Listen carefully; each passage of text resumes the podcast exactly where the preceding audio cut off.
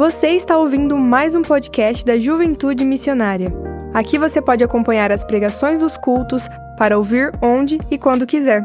Além disso, não se esqueça de seguir a nossa página no Instagram, JMJuventude, para ficar por dentro de tudo que acontece em nossa juventude. Ah, e não se esqueça de seguir a gente aqui, para não perder nenhum episódio. Aproveite e que Deus te abençoe. Quem aqui já assistiu o filme da Cinderela? Levanta a mão aí. Todo mundo já assistiu quase, né? 80%, porque é um grande clássico da Cinderela. Quem não assistiu tem que assistir porque é legal. Não é só para criança, dá para tirar muitas lições lá daquele filme. Bom, você que conhece, eu vou aqui falar um pouquinho para você relembrar, né? Você que não conhece, para você entender o que eu quero dizer hoje. A Cinderela era uma filha de um comerciante comum, uma pessoa comum. Só que acontece que o pai dela acabou morrendo devido a algumas circunstâncias. E aí ela começou a ser cuidada pela sua madrasta, que tinha algumas filhas, duas filhas. Só que essa madrasta, ela era má, ela não era uma pessoa boa, ela era uma pessoa ruim. E as duas filhas eram meninas invejosas, que tinham inveja ali da Cinderela. E aí elas transformaram a Cinderela em uma empregada. Então ela nada mais era do que uma empregada, uma serviçal. Ela fazia todas as coisas, né? Elas mandavam ela fazer alguma coisa, ela ia lá fazia. Ela era uma menina esquecida. Ela era uma pessoa que estava lá abandonada, só servindo. E aí surgiu um baile. O rei anunciou que ia ter um baile. Ó, oh, galera, é o seguinte, vai ter um baile aqui no reino. E eu quero lá todas as mulheres, hein? Vamos lá, porque eu quero ver qual dessas aí é a mais bonita. E o, o ali naquele momento, ele estava procurando um, uma, uma mulher para o filho dele, para o príncipe. Então, a Cinderela era uma moça muito bonita, todo mundo sabia. Mas a madrasta falou: Olha, você não vai, não. Não vai de jeito nenhum. Por quê? Porque eu sei que você é bonita demais. Eu não vou deixar você ir, eu vou enfiar minhas filhas lá. Quem sabe o príncipe gosta de uma das minhas filhas. E aí rasgaram o vestido da Cinderela, ela ficou triste, ficou mal. Só que aí ela chorou, ela começou a orar, fazer suas preces e apareceu quem? A fada madrinha. E a fada madrinha então falou: Olha, Cinderela, eu vou fazer para você um vestido. E aí fez uma coisa maravilhosa, um sapatinho maravilhoso. E ela pegou e foi para o baile.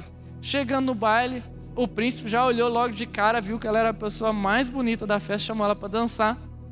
Dançou com ela, aquela, aquela valsa, aquela coisa legal. Inclusive, homens têm que aprender a dançar valsa na hora do casamento, senão você vai pagar mico igual eu paguei mico. E ele estava lá dançando com a Cinderela.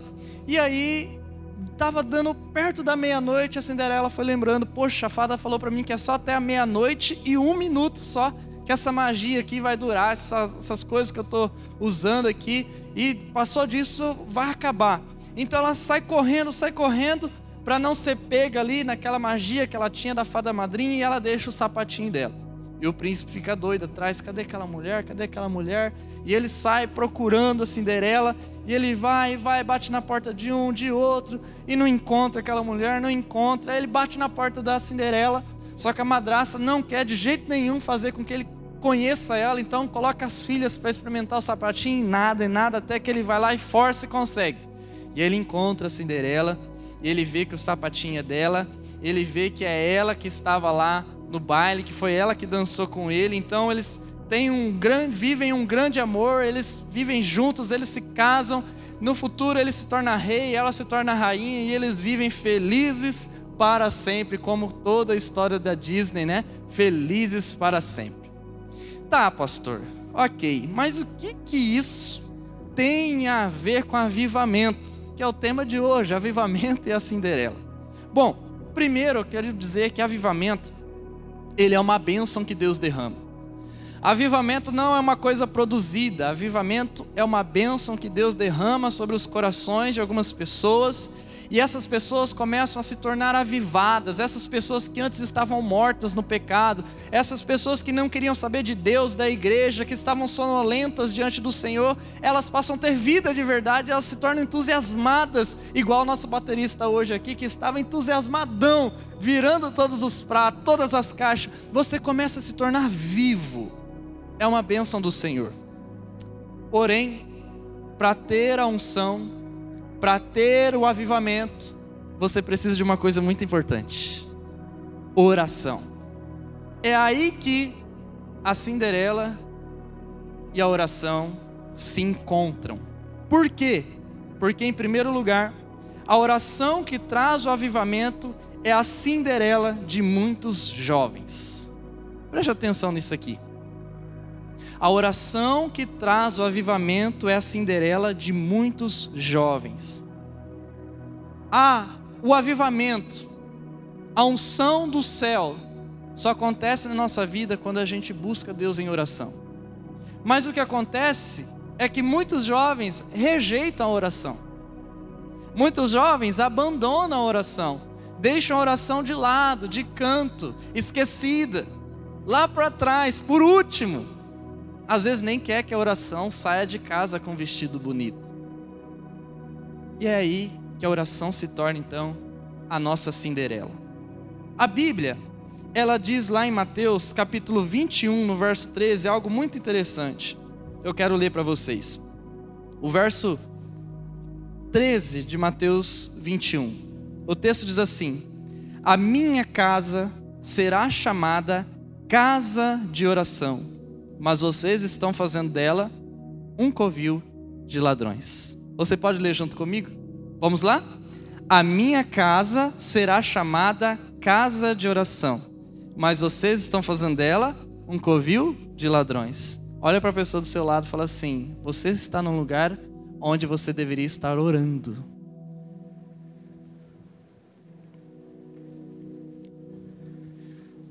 Juventude missionária.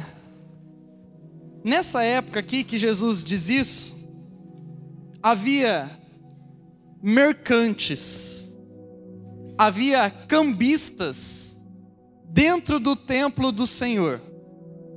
E o que, que esses mercantes, esses cambistas faziam? Eles elevavam o preço das coisas para que as pessoas que vinham de muito longe vinham apresentar sacrifício, vinham apresentar oferta na casa do Senhor. Essas pessoas que vinham de muito longe e não podiam trazer consigo as coisas que iriam ofertar, então, para que elas pudessem comprar ali na boca do templo, para ficar tudo mais fácil. Só que esses mercantes, esses cambistas, eles elevavam o preço às alturas. Eles viviam enganando os estrangeiros. Eles enganavam as pessoas que estavam ali. Sabe o que, que eles faziam? Eles trocavam a oração pelo mercado, pelo dinheiro. Ou seja, Jesus está aqui traduzindo nesse momento agora, eu traduzindo para a nossa linguagem. Essas pessoas estão deixando a oração como uma Cinderela escondida. E pensando nisso, hoje o templo não é mais algo físico, a gente sabe. O templo de Deus não é as paredes que aqui estão, o templo de Deus é quem? É você. A Bíblia diz que você é o templo de Deus, do Espírito Santo. E sabe, fazendo uma analogia com isso, nós podemos dizer que quando a gente faz tudo para o nosso corpo, mas a gente não ora, nós estamos fazendo negociata no templo de Deus. Quando a gente lê um texto desse aqui que diz assim: Olha, a minha casa será chamada casa de oração e vocês estão fazendo dela covil de ladrões, nós já automaticamente pensamos o quê? Nesse ambiente. Mas o templo é você. E quando você troca a oração apenas pelo seu prazer, pelo seu corpo, você está fazendo também negociata. Quando você, por exemplo, busca muito para o seu corpo, fazendo exercícios, mas não ora, você está negociando. Quando você só estuda, você só estuda, você só estuda, você se dedica, você é muito bom, você é o melhor, mas você não busca Deus em oração, você está fazendo negociata no templo do Senhor. Quando você maratona todas as séries que existem, mas você não dá tempo devido à oração ao Senhor, você está fazendo negociata no templo do Senhor. Quando você trabalha e você dá o seu melhor, e você é incansável no seu trabalho, você é intenso, você faz tudo de bom, mas você não tem tempo para oração, e você até justifica, mas olha, eu estou atarefado. Você está fazendo negociata no templo do Senhor. Sabe, juventude missionária, talvez a oração tenha se tornado a sua Cinderela. Ela é bonita, mas ela está escondida talvez você não quer deixá-la disponível na sua vida. Um outro texto que eu quero falar aqui nessa noite é o de Lucas 22, no verso 45 e 46. Olha só o que diz: Quando se levantou da oração e voltou aos seus discípulos, encontrou-os dormindo. Tem alguém dormindo aí? Dorminados pela tristeza. E o verso 46 diz: Por que estão dormindo? perguntou-lhes. Levantem-se e orem para que vocês não caiam em tentação. Você sabe o que está acontecendo aqui, não sabe? Jesus está no Getsemane, no jardim da dor, e ele está prestes a ser entregue para passar a cruz do Calvário. E aí ele olha para os seus discípulos e ele fala: gente, vamos orar, porque a aprovação vai ser grande. E aí ele vai orar sozinho. Quando ele volta, ele acha que os seus discípulos vão estar orando, mas eles estavam dormindo. Pensa comigo. O dia da maior aflição de Jesus, os caras estão dormindo. E Jesus fala: gente, vamos orar, por quê? Porque senão vocês vão cair em tentação. E o que, que aconteceu? Eles caíram em tentação. O que, que Pedro fez? Na primeira oportunidade, arrancou a orelha do soldado fora. O que, que os outros fizeram? Carpiram, como dizia meu avô, carpiram no mato, carpiram na roça, fugiram. Ninguém foi com Jesus, a não ser um, e as mulheres. Mas estes aqui não estavam orando ao Senhor. O motivo era perseverança. Vocês vão experimentar a cruz, mas eles estavam tristes e cansados. Será que alguém aqui no nosso meio está triste e cansado hoje? E talvez esse é o motivo que você usa, pastor. Eu não estou orando porque eu estou triste, eu estou cansado. E Jesus, sabendo disso, pede para eles orarem mesmo assim, mas a oração se tornou a Cinderela dessa galera que estava lá com ele. E é isso que acontece na nossa vida, juventude missionária. Mas sabe, por que que isso acontece na nossa vida? Por que, que muitas vezes a oração ela não é uma coisa chamativa? Eu quero mostrar. A oração não é vista com bons olhos nos dias atuais, porque, em primeiro, a oração é desprezada.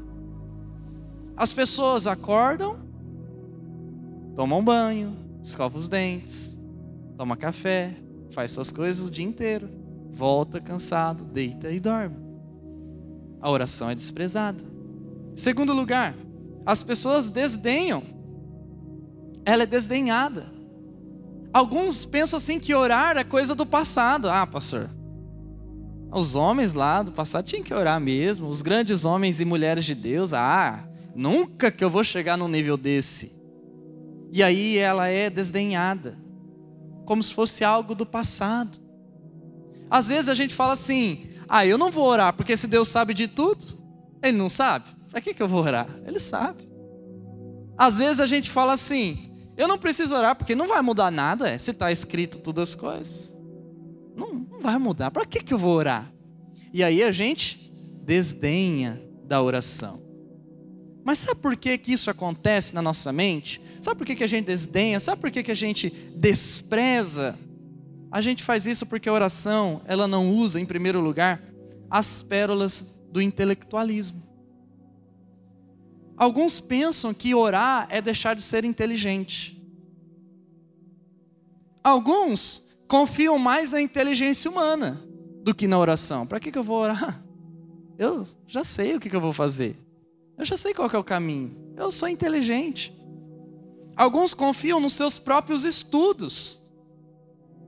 E aí a oração não se torna atrativa. Mas em segundo lugar, a oração, ela é desprezada porque ela não usa as sedas da filosofia.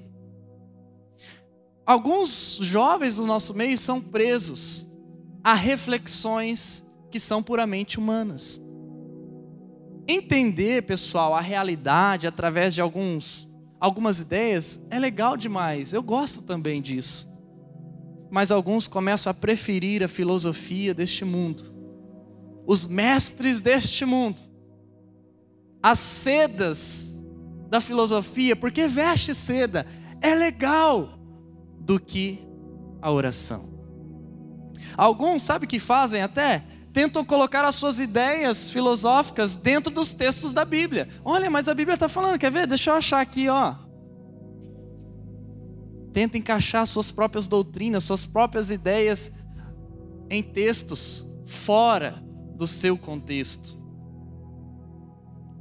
E aí a gente prefere o conjunto de ideias a gente prefere uma doutrina, a gente prefere uma filosofia de vida, de sistema religioso ou sistema econômico, de mundo, seja lá o que for, e a gente começa a rejeitar a oração.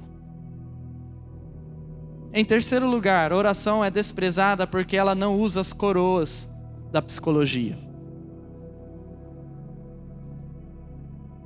E sabe de uma coisa? A psicologia só vai ter validade quando a gente buscar Deus em oração. Não adianta inverter os valores. Tem gente que busca se tratar, sendo que não tratou a principal coisa, o coração, diante do Senhor. E aí a gente rejeita a oração. Mas a gente tem que entender que Deus criou todas as coisas e que tudo foi feito por Ele, mas que Ele tem que ser o centro. E aí, quando a gente não entende isso, a gente fica buscando várias coisas, várias coisas para a nossa vida e a oração se torna uma Cinderela. Não faz parte mais da nossa vida. A oração se torna isolada, trancada a sete chaves, abandonada e aí a gente vai desprezando, desdenhando. Sabe por quê? Porque a Cinderela chamada oração, ela não valida a sua validade, a, a, sua, a sua vaidade pessoal. Oração não, não traz vaidade. Você ficar orando sozinho ao Senhor na sua casa, que vaidade traz para você? Nenhuma. A oração não se associa com grandes façanhas mentais, grandes façanhas intelectuais. Então ninguém vai olhar para você e vai falar: Uau, como ele pensou nisso.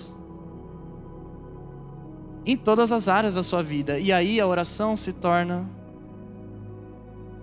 desprezada. Mas sabe, juventude, o avivamento só acontece se a gente começar a olhar para essa Cinderela e falar: ela é importante. Eu tenho que orar. Sabe por quê? Porque a oração precisa somente de duas coisas. A primeira é sinceridade. Você tem que orar sendo sincero. Talvez hoje é um dia de você fazer isso. Falar assim, oh, eu quero ser sincero aqui, quero abrir o jogo. Muitas dessas coisas que eu ouvi ali na palavra, é, cabe para mim. Então ore com sinceridade. Busque o Senhor com sinceridade. Abra o seu coração, fala o que estava, você está enfrentando, o que você está passando. Segundo, a oração precisa de humildade. Então abandone o seu orgulho, abandone o seu ego por um minuto, se quer. Nós gostamos do nosso ego. A gente gosta. Mas abandone por um minuto, abandone por cinco minutos, abandone por um tempo em oração diante do Senhor. Deixe o seu eu de lado.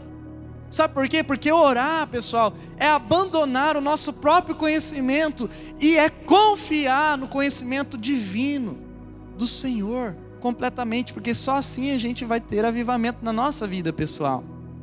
Mas em segundo lugar, se você já entendeu tudo isso, você precisa entender que a oração que traz o avivamento só exige uma coisa, que é o resumo das anteriores: espiritualidade. Espiritualidade. Duvido que você já não pensou que é chato orar. Tem gente que fala para mim, pastor, é chato orar. Eu vou orar e nem sei o que eu falo. Tem gente que, se você pedir para orar, não vai sair uma palavra sequer da boca desse, desse ser humano. Talvez essa ideia já te levou a pensar que definitivamente você não tem habilidade para orar. Não, pastor, eu não, não oro. A gente precisa desmistificar isso. Olha só o que diz a Bíblia em Atos, capítulo 1, no verso 14. O texto diz assim: Todos eles se reuniam sempre em oração com as mulheres, inclusive Maria, a mãe de Jesus, e com os irmãos dele. Vamos ler juntos? Todos eles se reuniam sempre em oração, com as mulheres, inclusive Maria, a mãe de Jesus, e com os irmãos dele. Agora, pensa comigo aqui, galera. Aqui está falando assim, ó. Eles estavam reunidos em oração, tinha ali um grupo de mulheres, a Maria estava ali no meio e os irmãos Jesus. Primeiro a gente tem que pensar nisso aqui: os irmãos Jesus. Você sabia? Jesus tinha irmãos. A gente nunca. Não fala muito sobre isso, né? Mas Jesus tinha irmãos de sangue. Não é irmão assim, ô oh, meu irmão, igual eu e você fala. Não, ele tinha irmãos de sangue. E se você ler os evangelhos, você vai ver que a mãe até de, de Jesus, a Maria, e os irmãos, por um tempo, não creram que Jesus era o Cristo. Está bem claro isso nos evangelhos. Só que, aqui, depois que Jesus já tinha sido morto e ressuscitado, eles estão agora orando. Inclusive, o texto coloca e faz assim, intenção de colocar, olha, deixa eu dizer para vocês, inclusive a Maria, a mãe de Jesus, é ela mesma, e os irmãos dele. Não é em vão isso aqui. O que, que esse texto está nos ensinando? É que oração, pessoal, só exige fé espiritualidade. Espiritualidade não é uma coisa mágica, não é uma coisa assim lá do outro mundo. Espiritualidade é fé. Os irmãos de Jesus uma hora duvidaram, agora não duvidam mais e tá ok, tem fé. Tá tudo certo, vamos estar orando. A oração só exige fé. Olha um outro texto agora, Atos capítulo 3, no verso 1. Olha só o que diz. Certo dia, Pedro e João estavam subindo ao templo na hora da oração. Que hora que era a hora da oração? Às três horas da tarde. Olha comigo esse texto. Você acha que é gostoso sair da sua casa sem Uber, sem bicicleta, sem carro, sem skate, sem patinete eletrônico para você ir orar às três da tarde, num sol de rachar, lá no templo. Os judeus tinham o costume de orar três vezes ao dia. Eles iam às nove da manhã no templo, eles iam às três da tarde e eles iam ao pôr do sol. Agora pensa comigo. É gostoso sair de casa nesses horários só para ir orar lá no templo? Tem gente que nem quer vir para o culto uma vez na semana. Imagina três vezes ao dia. O que, que esse texto nos ensina, pessoal? É que não tem nada de mágico na oração, não tem que ter assim um, um, uma luz, não tem que ter uma fumaça, não tem que ter uma música, não tem que ter um ambiente legal, não. Só tem que ter uma pessoa que quer e que busca o Senhor em oração. Olha um outro texto, que é o texto de Atos 16, no verso 13. Esse texto é legal, olha só o que diz. No sábado saímos da cidade e fomos para a beira do rio, onde esperávamos encontrar um lugar de oração. Sentamos-nos e começamos a conversar com as mulheres que haviam se reunido ali. Esse texto, não sei se você já percebeu, mas ele fala ali assim, ó, a gente saiu da cidade. Não sei se você já se perguntou por que, que eles saíram da cidade para orar. Essa cidade aqui é a cidade de Filipos. Por que, que eles tiveram que sair da cidade de Filipos para ir orar? E está falando assim que foi ali do outro lado. Do outro lado, na beira do rio. Sabe o que, que é? É que em Filipos, já na entrada da cidade, tinha um arco gigante com alguns inscritos, algumas escritas que dizia assim: olha, aqui é proibido trazer uma religião desconhecida. E nesse momento, o cristianismo era desconhecido. As pessoas falavam: quem que é esse Deus aí? Jesus? A gente não ouviu ainda falar desse Deus aí novo, não. E era proibido levar uma religião nova para Filipos. Então o que, que eles fizeram? Eles tiveram que sair da cidade, como diz o texto, lá do outro lado, lá pertinho do rio, na beira. Para quê? Para orar. Será que alguém estaria disposto aqui sair de Maringá para ir orar? São aplicações que nós devemos fazer.